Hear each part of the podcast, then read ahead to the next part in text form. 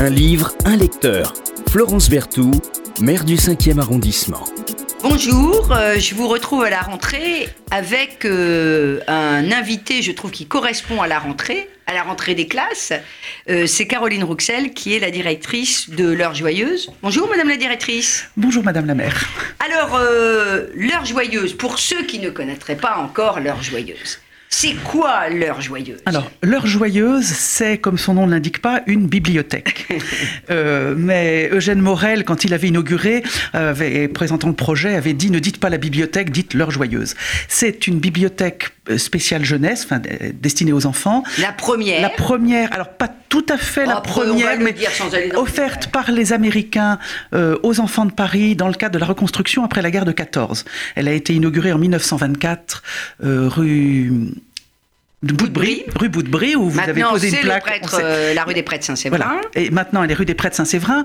Elle est toujours destinée aux enfants. Elle était très nouvelle euh, et elle a été un modèle pour les bibliothèques jeunesse euh, partout en France, notamment pour deux points particuliers. Les livres étaient en libre accès, donc les enfants choisissaient eux-mêmes au lieu d'avoir des livres très nouveaux et presque dangereux pour certains éducateurs.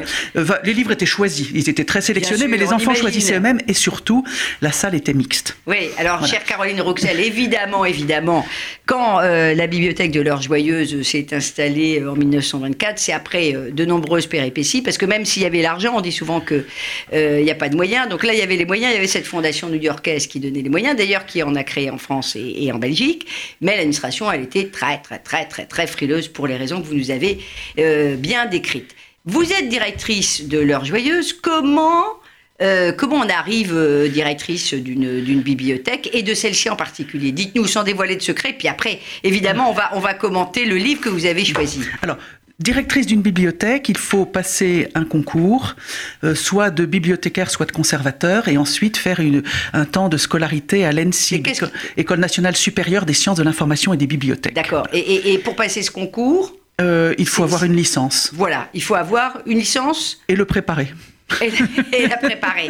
Voilà. Et préparer le concours qui est très particulier, mais pour lequel, alors des, les IUT métiers du livre y mènent. Euh, il, y a, différentes formations qui préparent à ces concours. C'est important de rappeler ça. On est, euh, on est, en pleine rentrée, donc il faut donner euh, aussi des envies. Et puis c'est vrai qu'il y a un côté un peu utopique dans cette dans cette bibliothèque de leur de leur joyeuse.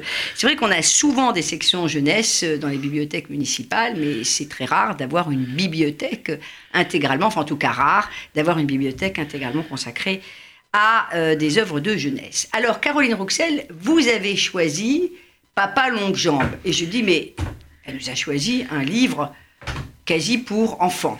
J'avoue, j'ai honte que je ne connaissais pas l'auteur euh, Jean euh, Webster et je me suis renseignée, et en fait, euh, c'est vrai qu'il y a un film qui a été fait. Enfin, c'est un personnage, dites-nous, parce que elle-même, c'est un personnage de, de, de, de, roman, et elle a écrit des livres, on dit c'est plutôt pour un livre pour les jeunes filles qui vont passer à l'âge adulte, mais elle a une, eu aussi une vie qui était un peu dramatique. Hein. Alors oui, euh, c'est pour ça aussi qu'elle est peu connue, parce qu'en fait, elle a assez peu écrit et encore moins été traduite en français.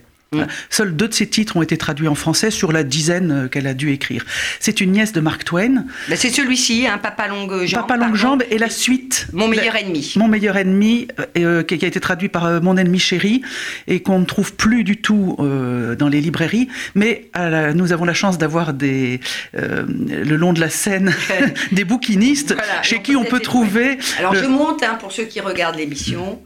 Folio, moi je l'ai trouvé en occasion Folio Papa Longue Jambe. Voilà, alors effectivement Folio Junior, c'est cette euh, nouvelle traduction, c'est l'édition qui est disponible aujourd'hui et il y en a une autre pour les adultes euh, mmh. en gros caractère aux éditions de la Loupe. Alors cette euh, Jean Webster, Jean J-E-A-N, qui en fait s'appelait Alice. Alice Jane, J-A-N-E, et son nom d'écrivaine, c'est Jean Webster. Euh, elle a changé au, moment. Alors, en fait, ce sont des romans qu'elle destinait à une catégorie qui n'existait pas en France à la même époque, c'est-à-dire au tout début du XXe siècle, les jeunes filles qui allaient faire des études supérieures. Ah. Et donc, c'était des romans de, de, collège au sens euh, du collège américain, euh, voilà, aujourd'hui nos études universitaires. Universitaire, le collège. Et donc, euh, elle est elle-même était au collège et ça a été de très bonnes années pour elle. Et elle s'appelait Alice et une de ses camarades de classe s'appelait Alice également, camarade de chambre, je crois. Et du coup, l'école lui a demandé de, trouver un autre prénom.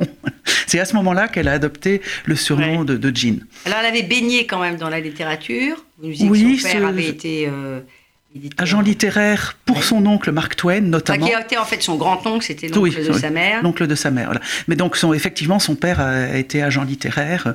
Alors, elle fait partie de ces femmes écrivains comme euh, aux États-Unis, euh, euh, Louisa Alcott, en France, Zénaïde Florio, que vous connaissez peut-être pas, mais sur laquelle j'ai travaillé, qui m'est très cher, euh, qui sont des femmes qui ont écrit parce que leur père ne réussissait pas euh, socialement, enfin euh, économiquement, ne réussissait pas à faire vivre la famille.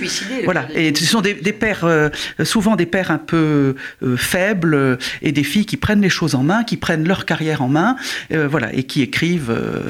parce que c'était un moyen de vivre aussi qui, qui ne déclassait pas pour, par rapport aux catégories de l'époque. Et puis dans, dans, dans, sa famille, les femmes sont des, femmes, des fortes femmes, elles dans la vie citoyenne, contre l'alcoolisme, pour le vote voilà, des sa, femmes. Sa grand-mère avait beaucoup milité. Euh, alors, les, les, femmes américaines étaient très impliquées dans la vie politique, sans, sans avoir. Et puis impliquées pour le droit de vote des femmes.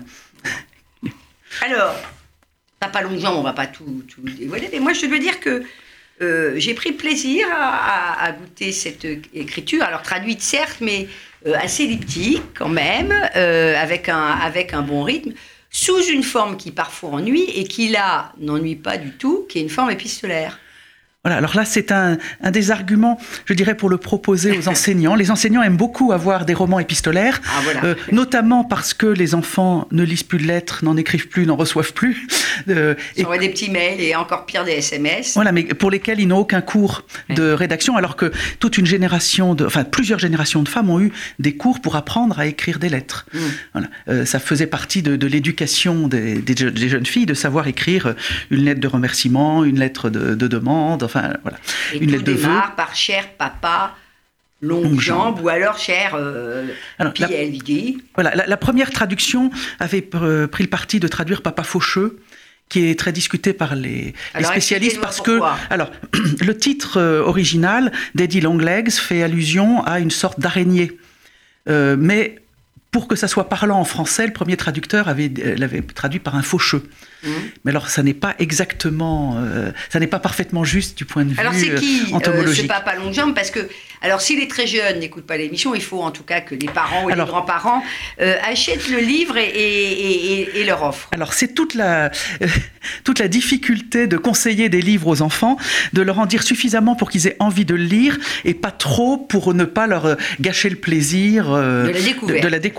Je n'aime pas dire spoil, c'est eux disent spoiler, mais gâcher le plaisir ah correspond tout à fait. Voilà. Tu m'as spoilé. Voilà. Eh bien, tu as gâché mon plaisir, et tout aussi, enfin, et plus expressif en français.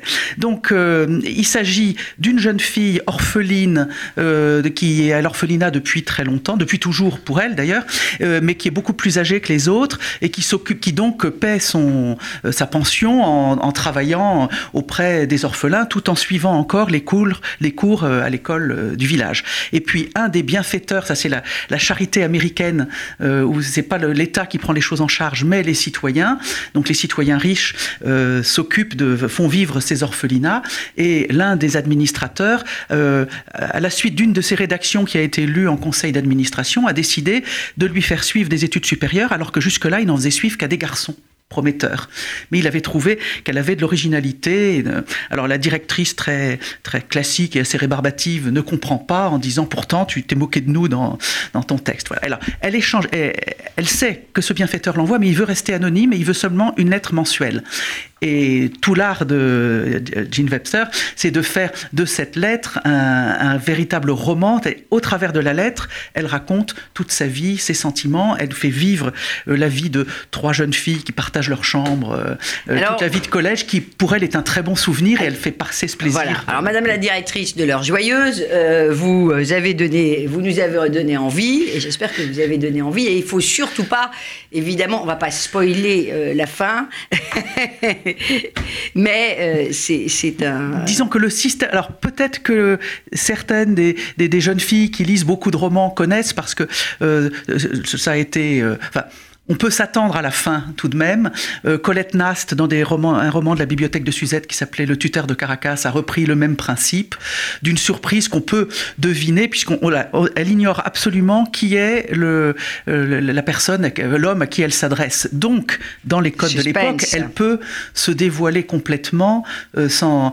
Elle s'imagine un vieux monsieur parce que voilà, un vieux monsieur c'est comme un grand-père, on peut tout lui dire et c'est une relation familiale.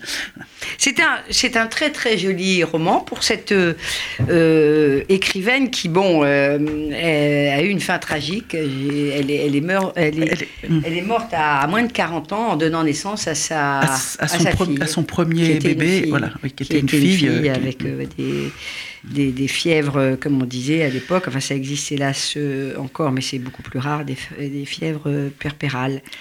on a démarré par l'heure joyeuse que vous dirigez. Euh, d'une main de fer dans un gant de velours. L'heure joyeuse, pour ceux qui ne connaîtraient pas, euh, c'est euh, un peu cultissime. Et alors, il y a, y a, deux choses, il y a plein de choses qui sont formidables dans cette bibliothèque que la ville de Paris a rénovée il y a deux ans, je crois. il y a deux, alors il y a plein de choses, mais alors il y a un truc qui est cultissime, c'est l'heure du conte. Alors, dites-nous, c'est quoi l'heure du conte? L'heure du conte a été démarrée par les premières bibliothécaires donc, qui avaient été formées aux États-Unis et c'est un moment où les bibliothécaires racontent des histoires pour les enfants. Alors, ça peut être des contes, donc sans aucun support. Euh, ça peut être des livres, des albums, c'est ce qu'on fait le plus souvent. Pour les plus petits, puisque maintenant les bibliothèques reçoivent les enfants pratiquement dès la naissance. Donc, il y a une heure du conte qui consiste en beaucoup de, chansons, mmh. de jeux de doigts, de choses qu'on reprend et de livres pour cet âge-là. Une heure du conte pour les plus grands où on partage les albums qu'on aime. Voilà. Alors, l'heure du conte est arrivée. Et alors, je vous ai demandé juste de nous lire. Euh, j'aime beaucoup euh, que mon invité puisse euh, faire une petite lecture pendant cette, cette émission, juste pour donner une envie voilà, alors j'ai choisi un passage qui ne dévoile rien, mais qui montre tout l'intérêt de, ces femmes qui écrivent pour vivre, mais aussi par enthousiasme, et qui mettent en scène leur métier d'écrivain, qui donne envie aussi euh, d'écrire. Alors Caroline Roxel, allez-y. C'est la lettre du jeudi sans date. Papa, papa, que dites-vous de ça? Le postier vient de me remettre deux lettres. La première, ma nouvelle est acceptée, 50 dollars, alors me voilà auteur. La seconde, une lettre du secrétariat de l'université. J'ai obtenu une bourse de deux ans qui couvrira mes fins d'études et de pension. C'est une bourse fondée par un ancien élève de l'université pour récompenser les compétences notoires en langue anglaise avec excellents résultats dans les autres matières. Et je l'ai obtenue. J'en avais fait la demande avant les vacances, mais je n'avais pas le moindre espoir de réussir à cause de mes mauvaises notes en maths et en latin. Et je l'ai obtenu quand même. Oh, je suis si contente, papa, parce que désormais, je ne serai plus une telle charge pour vous. J'aurai seulement besoin de la pension mensuelle, et même cela, je pourrais peut-être le gagner en écrivant ou en donnant des leçons, ou de n'importe quelle autre façon. Je meurs d'envie de recommencer à travailler. Votre toujours dévoué, Jerusha Abbott. Auteur de Quand les sophomores ont gagné la partie en vente dans tous les kiosques au prix de 10 cents. Alors il y a tout, c'est vrai, parce qu'il y a en même temps l'humour, il y a, puis il y a beaucoup de tendresse. Voilà, euh. le côté très vivant pour. Euh, il faut penser que le livre est paru en 1913 euh, ou 1915. Alors ça, je 1913, je crois. Euh, Donc à, une époque où le, le, style était beaucoup plus compassé. Euh, Bien sûr. Mais ça n'a pas pris. Euh, je trouve que ça n'a pas pris. ça n'a pas pris une. Non, alors, 1912. 12, oui, voilà. voilà. Et, 1912. Je viens de trouver ça sur la jaquette du. Et ça ne prend pas une ride parce que c'est un peu comme la comtesse de Ségur, comme d'autres très bons auteurs. ça parle de la d'une psychologie qui elle ne change pas d'une génération à l'autre. Le décor peut changer complètement.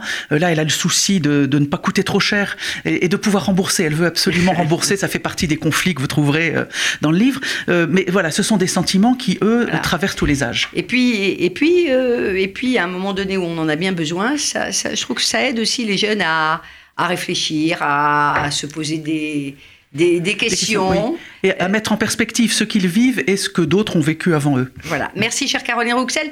En deux mots, on arrive à la fin de l'émission. C'est quoi le programme là, de l'heure joyeuse dans les semaines qui viennent? Eh bien, je serais très heureuse de pouvoir vous le dire, mais nous attendons les instructions pour savoir comment recevoir le public dans les meilleures, dans des conditions sanitairement acceptables. Pour le moment, on peut emprunter et rendre des livres, ce qui est l'essentiel des bibliothèques. Déjà bien. Et vous pouvez euh, organiser des jeux euh, sur la rue des Prêtres Saint-Séverin de temps en temps, parce que là, euh, on, a, une place piétonne. on a de la place, on met un petit, un petit masque, voilà, que nous n'avons pas, mais parce que RCJ nous a maintenant fourni des petites barrières protectrices en plexiglas.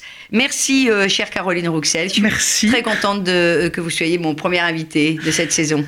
Merci beaucoup.